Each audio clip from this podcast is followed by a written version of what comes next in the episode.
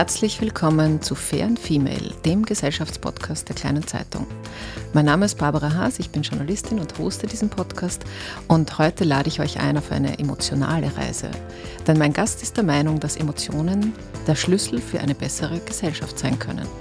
Und wenn ihr euch jetzt fragt, hä, Emotionen, sind das nicht genau die in den sozialen Medien, die uns gerade für Hass und Spaltung ähm, sorgen, dann, na, dann bleibt einfach dran.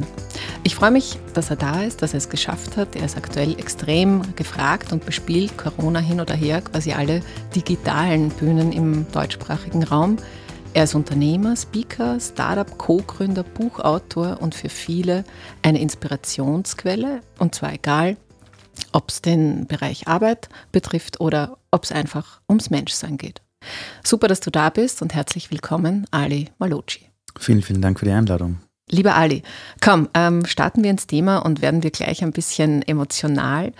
Ähm, du hast gerade dein zweites Buch rausgebracht, das heißt Next Level Work. Und ein Kapitel, ein ganzes Kapitel dreht sich darum, dass Emotionen was ähm, Gutes sind. Und ich habe mein Intro durchaus ernst gemeint und denke mir, okay, warum, also Emotionen, ja, sind natürlich was Gutes, aber eigentlich, das ganze Internet ist voll Emotionen, Social Media ist voll Emotionen und irgendwie kommt da nicht immer nur was Gutes dabei raus aus.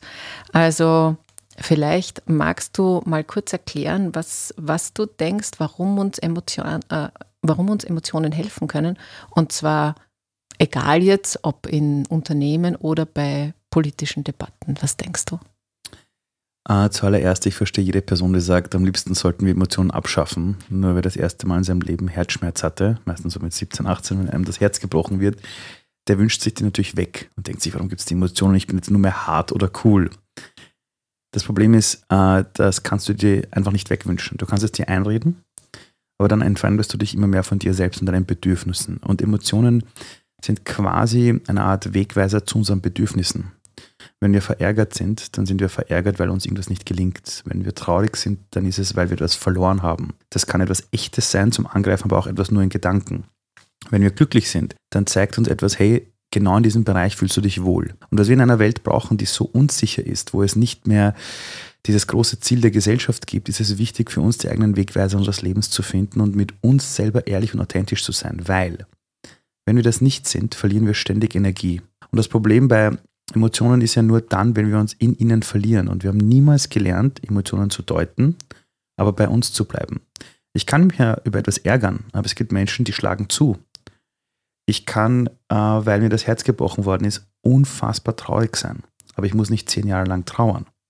Ich kann mich über etwas total freuen, aber ich muss mich nicht so sehr daran verlieren, dass ich dann 1000 Euro ausgebe für ein Gerät, das ich nicht brauche, weil ich zu sehr begeistert bin. Das heißt, es geht darum, bei Emotionen sie anzunehmen, sie zuzulassen, weil sie sind Wegweiser zu uns selbst, aber wir müssen auch lernen, sie zu regulieren. Und darum geht es. Und in der, in der Gesellschaft sowieso. Wir erleben ja gerade, dass sich Menschen in den Emotionen verlieren und die Emotionen Herr werden über die Menschen.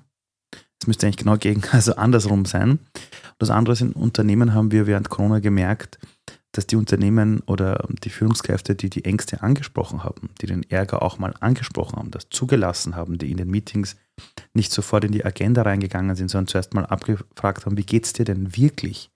Das waren die Führungskräfte, die trotz Online, einer Online-Welt in Beziehung geblieben sind. Und darum geht es eigentlich. Hm. Ähm, du hast was, was sehr Spannendes schon gesagt, sich in Emotionen zu verlieren, dass das irgendwie das ist, was ähm, uns ein bisschen ablenkt. Und ich würde, bevor wir weiter sozusagen über dein Buch und über deine Thesen reden, gern was Persönliches mit dir besprechen. Und zwar, ähm, du hast unlängst auf Social Media was gepostet und zwar, dass du einige Postings hast löschen müssen, weil es da um ein Thema ging, das auch mit vielen Emotionen zu tun hat. Und ich habe auf deiner Homepage gelesen, ich würde das gerne kurz zitieren, weil es vielleicht gut in das Thema ähm, reinbringt, äh, uns reinbringt. Und zwar hast du geschrieben, Zitat, heute sagen mir Teile der Gesellschaft, dass unsere Freundschaft nicht vorstellbar wäre. Einer von uns hat sich impfen lassen, schon dreimal, der andere findet in der aktuellen Kommunikation noch sehr viele Fragezeichen und will seinen Körper dieser gefühlten Unsicherheit nicht ausliefern. Er ist alles andere als ein Verschwörungstheoretiker, sondern steht mit beiden Beinen im Leben. Wir beide shaken immer noch zu Hip-Hop, lachen über unsere Kinder, versuchen in dieser Welt einfach nett zu sein und respektieren die Meinung anderer. Zitat Ende.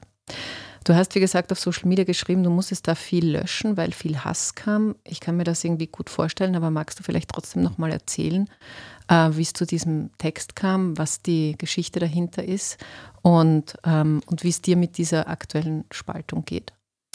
Ich habe meinen besten Kumpel, den Michi, kennengelernt im Alter von sechs Jahren. Erste Klasse Volksschule im Arbeiterbezirk Simmering. Ich hatte damals keinen einzigen Freund. Und er war der Erste und der Einzige für viele Jahre, der mich einfach so akzeptiert hat, wie ich bin. Und wir sind heute noch die besten Kumpels. Und was er mir gelehrt hat, ist, du kannst einen Menschen über 30 Jahre kennen, aber es gibt Dinge, wo ihr beide die Welt komplett anders seht. Und wir haben eine Gesellschaft, in der, wenn jemand politisch anders denkt, wenn jemand jetzt beim Corona-Thema anders denkt, wenn jemand auch manchmal nur den falschen Fußballverein mag, wir plötzlich wegen Dingen und wirklich wegen einzelnen Dingen plötzlich Kontakte zu anderen Menschen komplett kappen. Wir haben Familien, wo die Geschwister seit 20 Jahren nicht mehr gesprochen haben, weil es mal wegen einem Erbstreit vielleicht eine Meinungsverschiedenheit gab. Und dann denken wir uns, der andere ist ein Idiot, ja, und ich nicht. Und was dann passiert ist, dass wir gar nicht mehr aufeinander zugehen, sondern auseinander wegbrechen. Und der liebe Michi und ich, als diese ganze Corona-Kiste begonnen hat, habe ich irgendwann mal zu ihm gesagt, ja, wenn die Impfung kommt, bin ich der Erste, der gleich die Hand hinterhält, wenn ich die Möglichkeit dazu habe. Und er hat so begonnen mit, naja, ich weiß nicht. Dann war die Impfung da und er hat das aufgeschoben. Er hat auch irgendwann klar gesagt, nein, er, will sich gar nicht impfen lassen. Und ich habe mir gedacht, hey, spinnst du oder wie? Ich meine, jetzt haben wir das Ding endlich, die Medizin ist soweit und du tust es nicht. Und ich war kurz drauf und dran, wirklich die Beziehung zu ihm zu kappen. Und habe aber Gott sei Dank ihn dann gefragt, warum? Wie siehst du das Ganze? Und habe wirklich zugehört, aber zugehört, um zu verstehen, nicht um zu antworten. Und dann hat er mir das Ganze erzählt. Und als ich mich wirklich darauf eingelassen habe, habe ich einfach gemerkt, hätte ich dieselben Dinge erlebt wie er, hätte ich genau dieselbe Vergangenheit erlebt wie er, hätte ich dieselben Informationen wie er, würde ich das wahrscheinlich genauso sehen. Und es war mal Tolstoi, der gesagt hat, wer versteht, der verzeiht. Und wir haben damals einfach beschlossen, weißt du was, wir reden einfach nicht mehr über das Corona-Thema. Wir waren sogar im Juni gemeinsam im, im, im schönen Urlaub in Barcelona für vier Tage. Er war getestet und, und, und. Und wir haben einfach gesagt, wir reden nicht über das Thema. Und unsere Freundschaft existiert heute noch. Wir haben eine gute Zeit miteinander. Wir lachen über viele Dinge halt telefonisch oder online. Aber bei diesem Thema äh, versuche ich ihn nicht zu bekehren, weil das ist nicht mehr meine Aufgabe. Und was hast du erlebt auf Social Media? Weil du hast ja drüber geschrieben. Mhm. Ich habe drüber geschrieben, weil ich gemerkt habe, dass es vielen Menschen so geht. Die haben in der Familie oder im engsten Freundeskreis Leute, die einfach hier anders denken. Und habe das einfach nur geteilt mit den Leuten. Und dann war das verrückt, was losgegangen ist. Es gab viele, die geschrieben haben, vielen Dank für den Text. Da muss man ehrlich sagen, das waren die meisten Leute. Aber es gab einen nicht unerheblichen Teil von mir fremden Menschen, die begonnen haben, so Dinge zu schreiben wie, äh, kein Wunder, äh, dein Freundeskreis sagt ja sehr viel über dich. Ja, wer solche Freunde hat, braucht sich im Leben nicht wundern, wenn er nicht weiterkommt. Ganz absurde Dinge bis hin zu wirklich massiven Drohungen. Also ich habe wirklich erlebt, dass mir fremde Profile ohne Foto irgendwie so Dinge schreiben wie, wir wissen, wo du arbeitest und wo du wohnst, wo ich mir gedacht habe, okay, jetzt wird es aber echt komisch. Also du hast gemerkt, nur weil du das begonnen hast, deine Seite zu erzählen und klar gemacht hast, für dich ist das okay, haben sich plötzlich andere in ihrer Lebensrealität ganz stark angegriffen gefühlt. Und ich war dann wirklich gezwungen, zwei, drei Postings da offline zu nehmen, weil darunter war es einfach nicht mal lustig. Und es, da geht es mir gar nicht um mich selbst, sondern wir müssen in dieser Welt aufpassen, wenn wir über Dinge reden, dass wir nicht plötzlich Spielflächen schaffen, wo sich andere bekriegen. Und da bin ich mir meiner Verantwortung schon bewusst. Allerdings muss ich auch sagen, ich habe nur meine Tonalität ein bisschen geändert vielleicht und bringe in meine Postings einfach alle Sichtweisen mittlerweile rein, damit sich auch niemand ausgegrenzt fühlt. Aber ich stehe immer noch zu dem, wie ich die Welt sehe. Hm. Ja, ich, ich mache jetzt gleich mal das, was du jetzt gerade empfohlen hast, zuhören, ähm, quasi ohne zu antworten und, und lass das jetzt mal unkommentiert. Das ist vielleicht ganz, ganz angenehm, auch bei dem Thema mal ein bisschen das sickern zu lassen. Und das möchte ich jetzt auch machen. Aber wo ich schon weiter frage, und wir wollten ja eigentlich über dein Buch sprechen, da komme ich jetzt auch dazu. Es soll irgendwie eine Anleitung äh, zum mutigeren Arbeiten sein. Und was mich ganz am Anfang schon, wie ich das Buch aufgeschlagen habe, äh, zum Schmunzeln gebracht hat, war so die erste Seite, da wo normalerweise die Autorinnen und Autoren quasi signieren, ihren Namen hinschreiben, steht bei dir auch was, auch in Handschrift. Und zwar steht da, in einer Welt, in der du alles sein kannst, sei einfach nett. Wäre das jetzt sozusagen deine Formel, um das Arbeiten, um die Welt besser zu machen, einfach nett zu sein? der Mensch hat in seinem täglichen Tagesablauf ungefähr 10% wirklich Einflussbereich. 90% von dem, was jeden Tag passiert, ist unabhängig von den Dingen, die wir beeinflussen können. Das Wetter wird, ob unser Kollege gut drauf ist oder nicht, ob es plötzlich eine Demonstration gibt, wo uns jemand angreift oder nicht. Da gibt es so viele Faktoren da außen. Und ich bin ganz stark für Leadership, auch im eigenen Leben. Und das bedeutet, dass du Entscheidungen triffst, mit welcher Haltung du rausgehst. Und jeder Mensch hat ein Backel. Jeder. Und auch jede. Und solange jemand nicht gegen das Gesetz verstößt oder mich tätlich angreift oder meine, das Leben meiner Familie oder von Freunden beeinflusst, sondern es nur bei Worten zum Beispiel bleibt, äh, und mich zum Beispiel jetzt jemand beleidigt, ist das trotzdem kein Grund, der Person es mit derselben Münze heimzuzahlen. Das heißt, ja, äh, nett zu sein ist eine Grundhaltung. Ich habe gemerkt, dass gerade Menschen, die dich runterdrücken wollen, die dich vielleicht auch karrieremäßig irgendwo rauspressen wollen, äh, einfach freundliche Ignoranz manchmal ist auch nett. Es geht nicht darum, dass du ein falsches Lächeln immer aufsetzt. Es geht nur darum, für was entscheidest du dich. Es kann dich jemand angreifen und du greifst zurück und dann hast du ein Ping-Pong aus dem beide dann nicht mit Energie rauskommen, sondern beide frustriert rauskommen. Aber wenn du die Person bist, die Kontenance bewahrt und trotzdem höflich bleibt, trotzdem den Respekt wahrt, unabhängig davon, wie die andere Person sich in ihren Emotionen verliert, du wirst besser durch den Tag kommen und du wirst viel mehr Energie haben für dich selbst, für deine Familie, für deine großen Projekte im Leben. Und mir geht es ums Energiemanagement und um aktive Entscheidungen zu treffen. Und nett sein ist immer eine aktive Entscheidung. Ja, das ist gut. Das ist schon der erste Lifehack in diesem, in diesem kleinen Podcast. Nett sein ist eine aktive Entscheidung und, und macht es wahrscheinlich auch leichter, was mich ähm, nochmal auf dieses Buch bringt, und zwar auf eine These, die ich gefühlt habe ich sie schon ein paar Mal gehört, aber so wie du das jetzt geschrieben hast, habe ich sie noch nie gehört und by the way, auch gar nicht recht verstanden. Da geht es um ein, eine neue Wir-Kultur, ein Wir-Erlebnis. Und ich muss das jetzt mal ganz kurz vorlesen, was du da alles reinmixt und du musst mir es dann erklären. Nämlich, da steht, es ist ein Zusammenspiel aus den Megatrends Individualisierung, New Work, Gender Shift, Silver Society und ein bisschen später kommt auch noch Diversity dazu. Und jetzt verstehe ich diese Begriffe alle und ich kann auch ein bisschen Englisch, insofern kann ich das auch zuordnen. Aber was verstehst du denn? Wie, wie, wie passen denn diese ganzen Puzzlesteine zueinander und was soll dann am Ende rauskommen? Mit dem Aufkommen der Globalisierung und der Digitalisierung, also durch dieses Aufkommen einer realen vernetzten Welt, in der Landesgrenzen keine Rolle mehr gespielt haben, haben Unternehmen plötzlich gemerkt, dass der Innovationsdruck steigt. Das heißt, irgendein kleines Startup irgendwo auf der Welt kann plötzlich einem großen Konzern in einem Teilbereich wirklich Konkurrenz machen. Und irgendwann hat man auch realisiert, Innovation ist nicht immer von außen Dinge zuzukaufen, sondern mal das interne Potenzial der Mitarbeiter und Mitarbeiterinnen zuzulassen. Überhaupt mal zu verstehen, was wissen meine Leute intern. Wir kennen immer noch die Geschichte, 2007 am Forbes-Cover war der CEO von der Firma Nokia. Uh, Nokia hatte damals eine Milliarde Kunden und es gab keine Nummer zwei. Und zehn Jahre später de facto waren sie abgelöst. Und das war nicht, weil das Unternehmen kein Geld hatte oder nicht die besten Köpfe hatte oder nicht die Zeit hatte, Nämlich, das sind nämlich immer die Ausreden, die man beim Thema Innovation gerne bringt, dass man sagt, wir haben keine Zeit, keine Ressourcen, keine guten Leute. Nokia hatte das alles. Nur das Problem war, sie haben nicht auf die Leute intern gehört, die gesagt haben, da kommt eine Kulturrevolution. Da kommen Smartphones. Die haben ständig nur gesagt, die Akkus vom iPhone sind lächerlich. Kein Mensch will äh, ein, also im Businessbereich will niemand ein Handy haben ohne Tastatur und so weiter. Sie haben sich nur darüber lustig gemacht. Das war eine Haltungsfrage. Das heißt, sie waren so erfolgreich auf der Chefetage, dass sie nicht auf die internen Stimmen gehört haben. Das heißt, sie haben Diversity intern nicht zugelassen. Sie haben nicht auf Personen gehört, die vielleicht viel kürzer im Business sind, weil sie gesagt haben, wir kennen unser Business. So. Durch dieses Aufkommen gab es dann plötzlich in den HR-Etagen das, okay, wir brauchen Diversity Management. Oh, naja, das eine Thema ist Mann, Frau. Ah, aber was ist mit den Älteren? Uh, was ist mit den Ausländern? Ja, was ist denn mit den Menschen mit geistiger und körperlicher Behinderung? Plötzlich wurde dieser Fleckerlteppich immer größer. Und für alles gab es plötzlich eine Ansprechperson. Und irgendwann hat man realisieren müssen, du kannst Diversity nicht managen.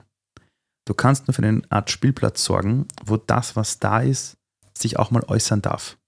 Dass verschiedene Sichtweisen auch mal gesehen werden dürfen. Und auch wenn du seit 40 Jahren im Geschäft bist, wenn ein 17-jähriger Lehrling kommt oder eine 21-jährige ehemalige Schülerin vielleicht, die jetzt gerade begonnen hat mit dem Bachelorstudium und die hat eine Idee oder eine Sichtweise, dann kann es sein, dass sie dir deine blinden Flecken zeigt. Und wenn du nicht offen bist das zuzulassen, kannst du das beste Diversity Management Team der Welt haben. diese Ideen versiegeln. Und mir geht es darum zu verstehen, dass das alles eines ist. Du kannst Diversity nicht managen, aber du kannst sie zulassen. Und all diese Thematiken mit den Silver Agern umzugehen, mit der Generation Y, das Thema Mann, Frau, das ist komplett obsolet, wenn du beginnst, in Menschen ihr Potenzial zu sehen, in die Neugierde gehst und wie gesagt für Projekte sorgst oder Umfelder, wo sich die Leute wirklich mal selber äußern dürfen und die Sichtweise eines 17-Jährigen genauso neben der Sichtweise eines CEOs bestehen darf, im selben Kontext und niemand weniger Wertung bekommt oder mehr Bewertung bekommt. Aber hängt das nicht auch damit zusammen, ob der CEO oder die CEOs das auch zulassen? Weil diese ganzen Diversity Managements und äh, Gender Equality Management Gruppen, die sind halt in der HR oder irgendwo angesiedelt. Aber ähm, hat das überhaupt irgendeinen Impact, solange nicht die Chefs und Chefinnen sagen, okay, ich glaube wirklich dran, dass die Meinung eines 17-jährigen Lehrlings genauso viel wert ist wie meine? Also da muss man sich bewusst sein, dass viele Leute, die in, in Entscheidungspositionen sitzen, die sind ja für etwas belohnt worden. Dinge, die sie die letzten 20, 30 Jahre so gemacht haben, wie man es halt macht. Und da war definitiv nicht dabei, Diversity zu belohnen. Und wenn, man, wenn du jetzt 30 Jahre lang belohnt worden bist für vielleicht quasi dieser Dienst nach Vorschrift und plötzlich kommt eine Welt daher und möchte was Neues von dir, dann wirst du dein Belohnungssystem nicht verändern, nur weil es auch die Fakten und Zahlen und Statistiken zeigen. Wir wissen beim Thema Diversity Management, es gibt Zahlen, Daten, Fakten aus Untersuchungen, warum es sinnvoller ist. Nur das ist so, als würdest du einem Raucher, der seit 30 Jahren raucht, sagen, übrigens, es gibt jetzt die Statistik, ja, ähm, wenn du rauchst, es verkürzt sich dein Leben. Würde sagen, schön, danke für die Fakten. Der Mensch hat noch nie etwas wegen Fakten verändert. Noch nie. Also jeder, der gerade zuhört und auch jede, hört auf, euch das einzureden, dass es Logik gibt gab es noch niemals. Wir reden es uns nur später schön. Und beim Thema Diversity Management merkt man aktuell, es hängt immer ab vom, von dem jeweiligen Markt, wo du bist. Das heißt, wenn der Marktdruck größer wird, wenn du merkst, du hast keine Innovationen mehr, die guten Ideen entstehen nicht mehr bei dir, sondern woanders. Du bekommst auch keine guten Leute mehr. Und die Leute, die bei dir sind, die talentiert sind, wandern ab, weil sie nicht entwickeln können. Wenn du nicht als Unternehmen plötzlich reagierst auf die Lebensrealitäten von Menschen da draußen und zum Beispiel auch die Möglichkeit gibst, dass jemand vielleicht 30 Stunden die Woche arbeitet, aber trotzdem Führungskraft ist. Aber dass das ist, was die moderne Führungskraft heute will. Wenn du das nicht tust, verlierst du den Anschluss an die Welt da draußen, an deine Kunden und an die Mitarbeiter und Mitarbeiterinnen.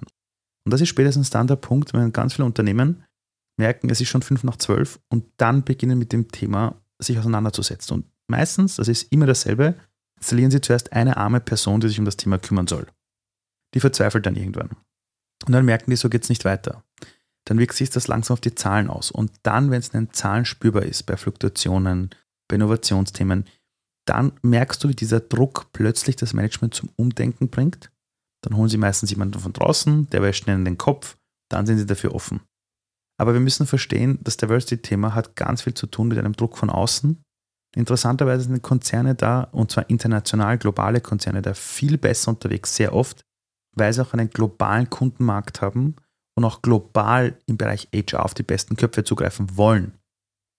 Und was wir aber auch noch merken, ist, dass oft Unternehmen, die regional stark verankert sind, diese Hidden Champions, die KMUs sind, irgendwo am Land vielleicht, die in irgendeinem Bereich Weltklasse sind, die sind da auch schon ziemlich gut unterwegs, weil sie merken, da sie nicht in einer großen Stadt sind, sondern am Land zum Beispiel, haben sie viel mehr Herausforderungen, schon seit vielen, vielen Jahren gute Talente zu bekommen.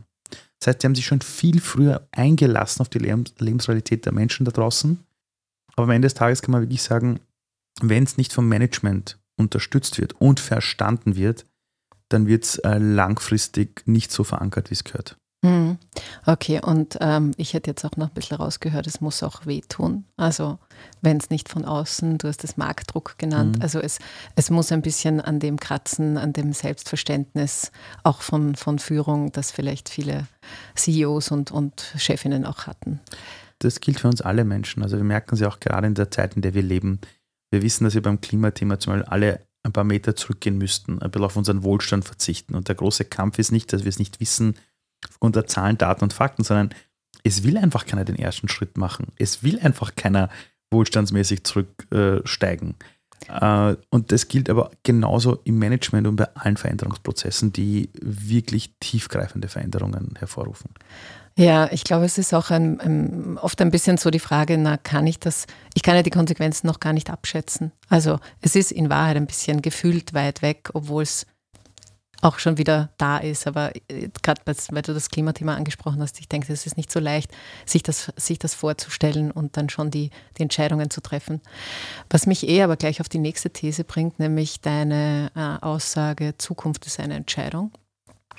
Und ich habe auch ein bisschen ehrlicherweise schmunzeln müssen. Ich hoffe, du verzeihst mir die Geringschätzung. Ähm, aber ich habe mir so im ersten Moment gedacht, ja, das klingt ein bisschen wie so ein Claim von einer Bank. Zukunft ist eine Entscheidung. Aber du meinst vielleicht ich ganz was anderes damit. Mhm. Ähm, sag mal, was denn die Entscheidung zur also, Zukunft ist. Also Banken wären, glaube ich, äh, gut beraten gewesen, diesen Claim vielleicht zu leben seit 20, 30 Jahren, weil die haben zum Beispiel keine Entscheidung getroffen, sich auf die Digitalisierung einzulassen. Denen fliegen gerade im Bereich Fintech die ganzen Startups um die Ohren und sie merken, wie die Generation Y gar keine Lust mehr hat, zu Großbanken zu gehen, sondern sich ganz andere Produkte heute ansieht, wo die Banken, obwohl sie seit so vielen Jahren im Geschäft sind, an den Kunden vorbei entschieden haben. Zukunft ist eine Entscheidung, ist ein sehr pragmatischer Zugang zur Gestaltung unserer Lebensrealität. Wir müssen verstehen, dass Zukunft einfach nicht existiert. Es gibt dieses in zwei Wochen noch nicht. Das ist nicht festgeschrieben. Und wenn ich in eine Beziehung gehe, zum Beispiel ich habe vor dreieinhalb Jahren geheiratet und ich weiß, dass es die Scheidungsrate gibt. Ich habe Kumpels, die sagen, nie wieder heiraten. Haben zwei Ehen in den Sand gesetzt. Ist okay. Nur ich gehe auch nicht zum Altar quasi oder zur Standesbeamtin und sage, ja, hoffen wir, dass das zwei Jahre hält. Ich gehe ins Vertrauen. Ich weiß, dass es schief gehen kann. Natürlich weiß ich das. Meine Frau kann sich morgen in jemand anderen verlieben. Das weiß ich doch. Nur, es beginnt immer so mit einer Glaubensfrage. Wie will ich, dass die Zukunft ist und was für Entscheidungen treffe ich? Wenn ich in den Arbeitsmarkt komme als Berufseinsteiger oder Berufseinsteiger und mir ist komplett egal, wo ich arbeiten gehe und ich setze mich irgendwo hin und sage, ja, das ist halt einfach so. Arbeit darf halt keinen Spaß machen. Dann werde ich niemals die Energie auch haben, mir vielleicht das eigenes aufzubauen, mir andere Arbeitgeber und Arbeitgeberinnen anzusehen. Es geht auch darum, wie sehr gebe ich die Verantwortung ab und, und, und bin dann die Person, die in zehn Jahren vielleicht aufwacht und sagt, ja, die da oben haben entschieden, ja, die sind ja alle so da draußen kann passieren, wenn ich die Verantwortung abgebe, oder ich treffe selber in meinem Leben Entscheidungen, wie will ich arbeiten, wie will ich mein Team aufgebaut haben. Allein im Bereich Führung ist, ist Zukunft ist eine Entscheidung, beginnt mit dem Recruiting. Viele Unternehmen machen sich keine Gedanken über das Recruiting und wundern sich dann, wenn sie sagen, meine Belegschaft zieht nicht mit. Das heißt, wir müssen uns bewusst sein, mehr denn je, dass Leadership nichts ist, was nur in den Chef- und Chefinnen-Etagen sein muss, sondern in unserem eigenen Leben. Und Entscheidungen zu treffen bedeutet leider für viele ein Ja zu setzen im Leben. Und dieses Ja bedeutet aber tausende Neins zu anderen Dingen. Das heißt, Verzicht mental.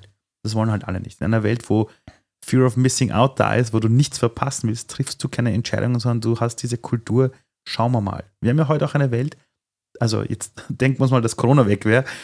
Wir treffen ja auch keine Freunde mehr am Freitag um 18 Uhr, sondern wir sagen, ja, schauen wir mal, schreiben wir uns noch zusammen. Das heißt, wir haben so eine Kultur entwickelt, wo es normal geworden ist, Termine mit Freunden einfach zu canceln. Und du triffst keine Entscheidung mehr. Und dann wundern wir uns, wenn wir mehr auseinanderdriften, weil wir auch nicht mehr die Entscheidung treffen, die Großeltern regelmäßig zu treffen, die Familie regelmäßig zu treffen, uns um 18 Uhr hinzusetzen und mit gemeinsam zu essen. Als ich Vater geworden bin, habe ich gewusst, ich will, dass meine Tochter heranwächst in einer Umgebung, wo wir gemeinsam regelmäßig essen. Und wenn es das Frühstück ist. Das heißt, ich verzichte auf viele andere Dinge und blockiere diese Zeit. Und so simpel dieses, dieses Thema klingt, es ist eine Entscheidung, Zeit zu blocken für einen anderen Menschen. Weil so generierst du dann eine Zukunft, wo du nie das Gefühl hast, wir haben uns aneinander gelebt. Und das ist eine Sache, die im Buch wichtig ist, weil durch Corona haben wir gemerkt, dass es zwei Arten plötzlich von Menschen gab, auch bei Führungskräften. Die einen, die gesagt haben, ich warte jetzt nicht auf das Licht am Ende des Tunnels, weil ich weiß nicht, wann das kommt. Die Politik weiß es nicht, die Medizin weiß es nicht. Wir handeln sofort, wir bauen das Unternehmen sofort um, wir investieren sofort in digitale Produkte, wir gehen in einen ergebnisoffenen Prozess dann gab es andere, die gesagt haben, naja, warten mal ab, wie es ist. Weil der Experte hat das gesagt, die Politik hat das gesagt. Und das sind die, die heute extrem frustriert sind. Ich muss sagen, ja, du kannst frustriert sein wegen der Politik, aber in erster Linie ist man meistens selbst frustriert wegen sich selbst äh, und will das halt nicht zugeben. Das mit den Entscheidungen, das, das läuft ein bisschen auch der Freiheit entgegen, weil man sozusagen sich immer die Freiheit offen lässt oder offen lassen möchte, ähm, alles noch spontan zu machen oder anders zu entscheiden. Also man muss sich auch festlegen, auf, wenn, wenn ich dir jetzt richtig zugehört habe, du musst dich da dann auf ein paar Dinge festlegen und auch da dranbleiben. Ähm, das bringt mich auf ein anderes Wort, das ich auch oft gelesen habe, jetzt bei dir im Buch, Resilienz. Also sozusagen, das ist, wird ein bisschen von dir als die Superkraft äh, der Zukunft beschrieben. Resilienz ist so im, im Wesentlichen die Fähigkeit, gestärkt aus Krisen hervorzugehen. Ich glaube, wir könnten es momentan alle ganz gut brauchen. Aber was ich mich frage ist, ähm, jetzt sind wir, eventuell sind wir keine so resiliente Gesellschaft, wie wir sie sein müssten. Vielleicht aus vielen dieser, dieser Dinge, die Individualismus und, und Freiheit und so weiter hervorgebracht haben.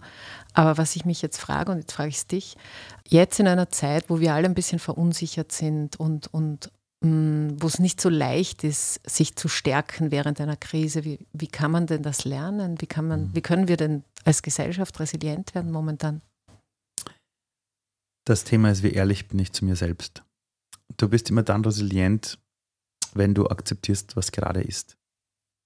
Einfaches Beispiel, ähm, es gibt Kulturen, in denen, wenn jemand stirbt, dann trauern die Menschen zehn Jahre. Und du musst so lange trauern. Das heißt, du kannst niemals einen Schritt nach vorne setzen, weil du ständig in der Vergangenheit hängst. Und dann gehst du durch die vier bis fünf Trauerphasen, die die Psychologie kennt. Erst das Akzeptieren, dann ist es, dass du dich dagegen auflehnst. Irgendwann kommst du ins Akzeptieren und wirst wieder handlungsfähig, weil du wieder siehst, was vor dir liegt. Und um ganz kurz zum Thema Freiheit zurückzugehen, wir haben leider Gottes unsere, Freiheits, unsere Freiheitsdefinition stark verändert zu Ungunsten von unserer echten Freiheit. Äh, Freiheit heißt nämlich nicht tun und lassen zu können, was ich will, sondern Freiheit ist pure Verantwortung. Freiheit in einer Gesellschaft bedeutet, wer bin ich und wie lebe ich mit anderen zusammen. Wir haben noch diese Welt des Wohlstands, die wir uns erschaffen haben, leider wohl schon auch eingetauscht dagegen, dass wir, und entschuldige jetzt bitte diesen Ausdruck, der ist jetzt noch meinem, dem Ali zu verdanken, der auf der Straße aufgewachsen ist, sind alle Weicheier geworden. Wir sind eine Weicheiergesellschaft.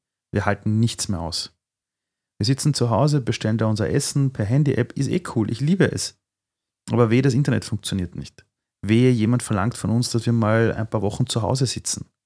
Und ich sage den Leuten immer, wenn du resilient werden willst und du hast in deiner Familie noch eine alte Person, eine Großmutter, einen Nachbarn, whatever, jemand, der 70, 80 Jahre alt ist, red mal mit denen. Frag sie, wie war die Nachkriegszeit? Frag sie, wie war denn das damals, als es nicht überall für alle was zum Essen gegeben hat oder die Supermarktregale voll waren? Red mal mit denen, wie das damals war, wo sie drüber gesprochen haben, was das wirklich bedeutet, sich zusammenzureißen, sich die Frage zu stellen, ja, was brauche ich denn wirklich im Leben? Echte Resilienz bedeutet auch, dass wir aus der Enttäuschung rauskommen. Und die Enttäuschung, die wir aktuell überall erleben, ist nichts anderes als das Ende unserer Täuschung. Das heißt, du musst dich einmal massiv täuschen lassen und es auch zulassen, das ist nämlich ganz wichtig, um dann plötzlich enttäuscht zu sein von der Welt. Und wie kommen wir jetzt in, die, in, in, die, in diese Widerstandsfähigkeit, in diese Superkraft? Es geht darum, ein weißes Blatt Papier zu nehmen und mal niederzuschreiben, von was bin ich enttäuscht. Wo bin ich sauer? Was, ist, was, was sind die Dinge, die mir komplett gegen den Strich gehen? Da schreibe ich mir das nieder. Das werden wahrscheinlich so fünf bis zehn Punkte sein aktuell. Dann lese ich mir die vor und dann merke ich plötzlich, bei welchem dieser Sätze bin ich am emotionalsten? Was widert mich zutiefst an? Bei diesem Satz bleibe ich dann hängen.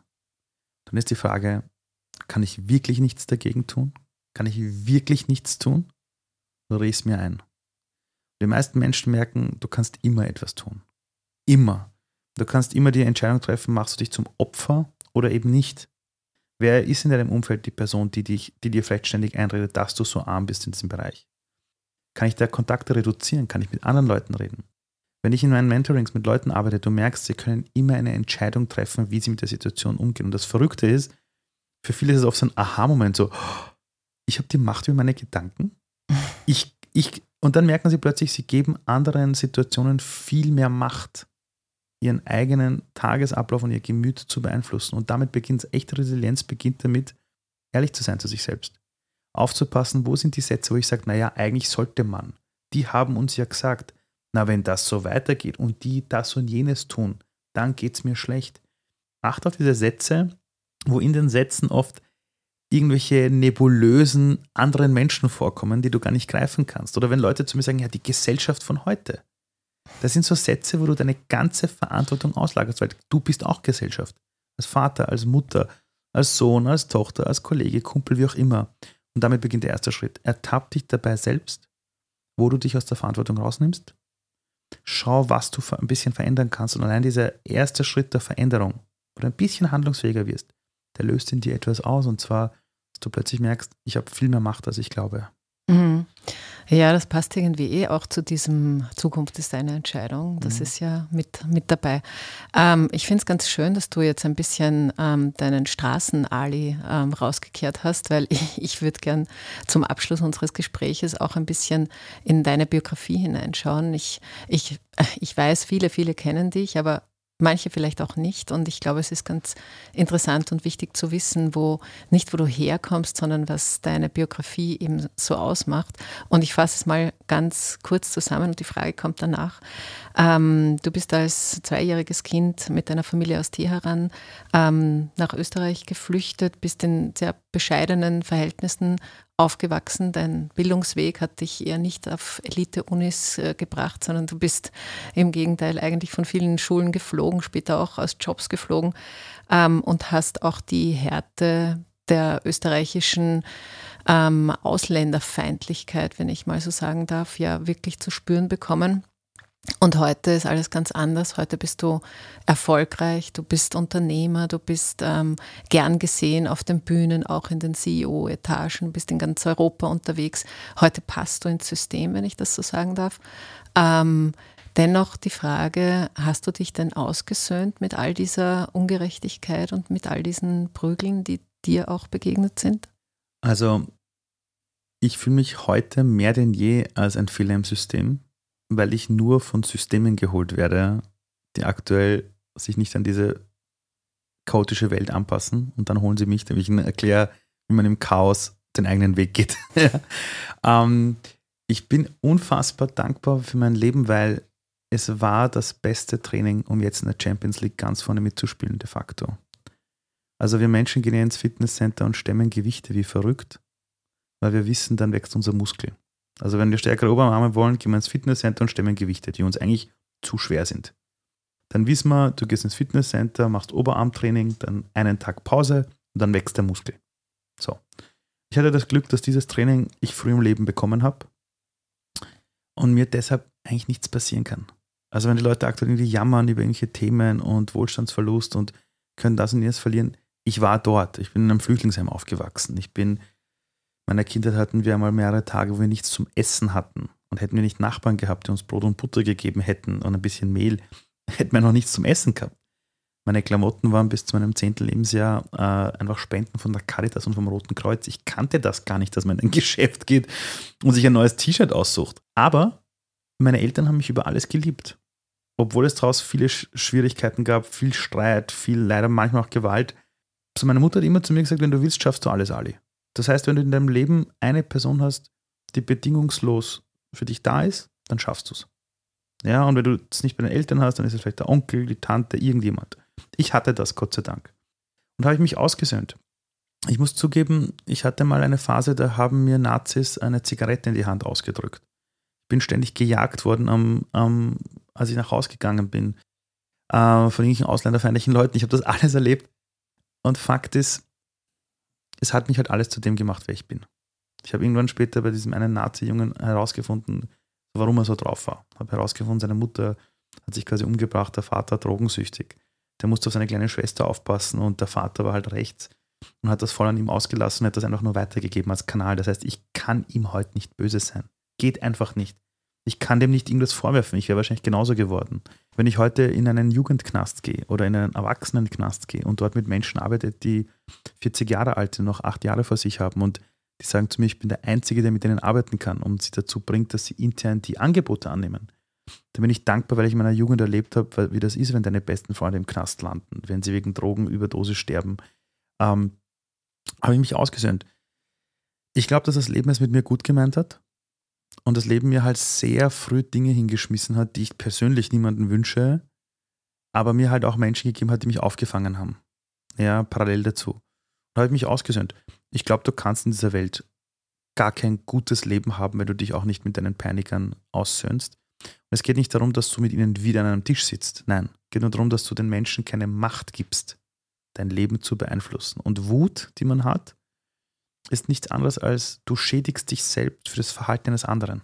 Und wenn wir schon in dieser Welt ständig über Selbstliebe reden auf Instagram und alle nach Bali fliegen und drei Wochen Retreat machen und dann zurückkommen und unser Leben wieder nicht packen in Wien, dann sollten wir uns mal die Frage stellen, was Selbstliebe bedeutet. Und Selbstliebe bedeutet, welche Macht gibst du anderen Menschen, dein Leben emotional zu beeinflussen. Und diese Macht gebe ich niemandem mehr. Danke, Ali. Das war jetzt ein, ein schönes, fast ein schönes Schlusswort und es ähm, hat uns sozusagen den Bogen wieder zurückgemacht zu den Emotionen. Eine, auch eine Superkraft, ähm, wenn man sie behutsam und, und achtsam irgendwie auch einsetzt. Lieber Ali, danke, dass du hier warst, ähm, dass du zu Gast warst. Ich wünsche dir alles Gute, viel, viel Kraft, viele gute Ideen. Ich bin gespannt, wo es dich noch hintreibt. Ähm, wünsche natürlich auch deiner, deiner Familie für die nächsten Wochen und, und Monate und für diese Zeit viel Optimismus und äh, gute Gedanken. Bin gespannt, ob ein Chef oder eine Chefin vielleicht auch sich was hat mitnehmen können hier. Und bei euch, liebe Hörerinnen und Hörer, möchte ich mich auch bedanken für eure Zeit, die ihr uns hier zum, fürs Zuhören sozusagen zur Verfügung gestellt habt. Wenn ihr Feedback habt, äh, Meinungen, Reaktionen drauf, dann bitte gerne, auch gern per Mail unter gesellschaft.kleinezeitung.at. Und ähm, dann freue ich mich noch, wenn ihr den Podcast teilt und gut bewertet und, und überhaupt ein bisschen in die Welt hinaus trägt. Das, äh, das hilft uns natürlich. Und wenn euch sonst noch interessiert, was auf der Welt so los ist, schaut doch auf die www.kleinezeitung.at. Ähm, ihr könnt natürlich auch ein Abo ausprobieren, das geht easy, easy. Und sonst wünsche ich euch ähm, alles Liebe, eine schöne Zeit. Wenn ihr wollt, hören wir uns nächste Woche wieder. Alles Liebe und Baba.